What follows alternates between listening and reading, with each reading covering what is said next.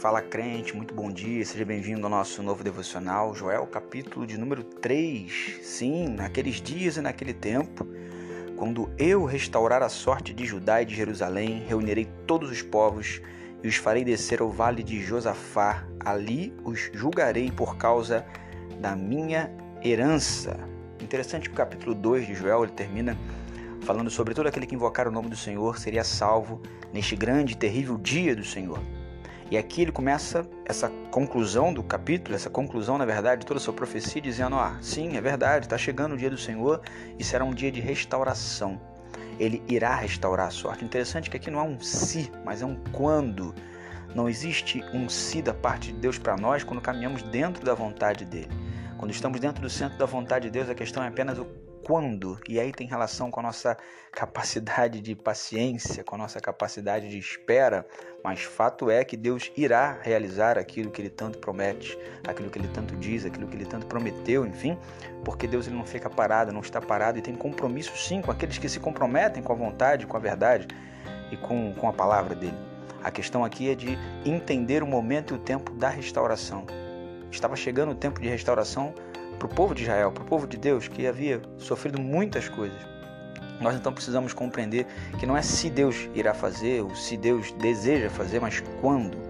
E ao mesmo tempo que há a restauração de um lado para aqueles que são tementes a Deus, é interessante compreender que há julgamento. O Vale de Josafá, muito mais do que um local, uma questão geográfica, é sim uma questão espiritual. Josafá significa o Senhor julga aqueles que não caminharam dentro da vontade de Deus. E Joel começa a listar os pecados, os pecados deles, ou seja, desde corrupção, prostituição, roubo, é, furto, é, venda, né, tráfico até mesmo de, de, de, de, seres humanos, tráfico de crianças, enfim, tudo isso é listado nesse capítulo 3 aqui de Joel, até chegar à compreensão. Lá no capítulo, versículo 12, despertem nações, avancem para o vale de Josafá. Chegou a hora de vocês, Jó está dizendo. Chegou o momento, não tem mais como vocês recorrerem. O versículo 14 diz justamente isso: pois o dia do Senhor está próximo no vale da decisão, ou seja, já está decretado, é a última instância, não cabe mais recurso nenhum. Os recursos que cabiam, cabiam em vida. Enquanto a vida há esperança, porém, após tudo que vocês fizeram, decidiram fazer, escolheram fazer, interessante compreensão no versículo 13 sobre fruto o lagar está cheio, os tonéis transbordam, já pisaram com força as uvas, tão grande é a maldade dessas nações, a colheita está madura. A gente geralmente associa é, colher frutos maduros ou colher frutos com algo positivo, porém, entretanto, contudo, aquilo que eu planto de forma ruim, também negativa, em algum momento isso também será colhido. E a profecia de Joel diz justamente isso nesse momento. Ó, chegou já, chega, o basta de Deus. Vocês estão no vale da decisão e frutos maduros serão colhidos. A grande questão é o que, que vocês plantaram. Daí existe a questão, daí a questão que a gente tanto comenta de que o importante nunca foi, nunca é como se morre. A questão do como se morre é importante para aqueles que ficam. A dor, o sentimento, a ausência. Mas para aquele de fato que morre, o importante é como ele viveu.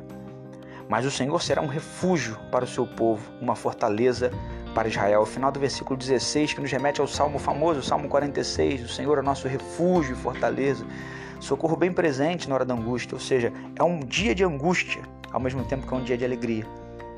O dia é o mesmo, a situação é a mesma, o momento de decisão é o mesmo, porém aqueles que viveram tementes a Deus, aqueles que viveram certos da misericórdia de Deus derramada sobre a vida deles, com o coração contrito, com uma vida de arrependimento, com uma vida de busca de verdade, com uma vida de, uma vida de luta contra o pecado, estes entenderão o dia do Senhor, o dia do julgamento do Senhor, como um dia de restauração e alegria. Há então um momento, e aí vocês saberão que eu sou o Senhor, o seu Deus. Aí vocês compreenderão. Está lá a partir do versículo número 18 que eu tenho vinho novo para vocês.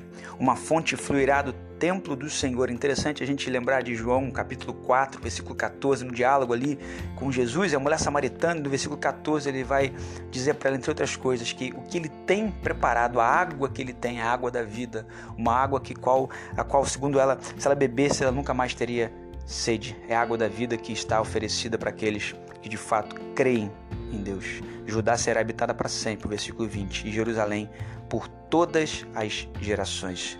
O que Deus tem prometido para nós é muito mais do que essa vida. O que Deus tem prometido para aqueles que o temem é a eternidade. E quando ele diz então, eu restaurarei a sorte de vocês, que a gente possa se agarrar a essa palavra, que a gente possa trazer à memória aquilo que nos dá esperança e que essa palavra seja uma palavra de esperança para que em momentos ruins, para que momentos maus, em dias ruins, em dias maus, porque é fato que eles virão, talvez você esteja passando um dia ruim hoje, a palavra de Deus para o seu coração é: Ele irá restaurar a sua sorte. Deus continua o mesmo, a palavra dele não volta vazia e que possamos ser abençoados e alimentados por essa poderosa e viva palavra, em nome de Jesus.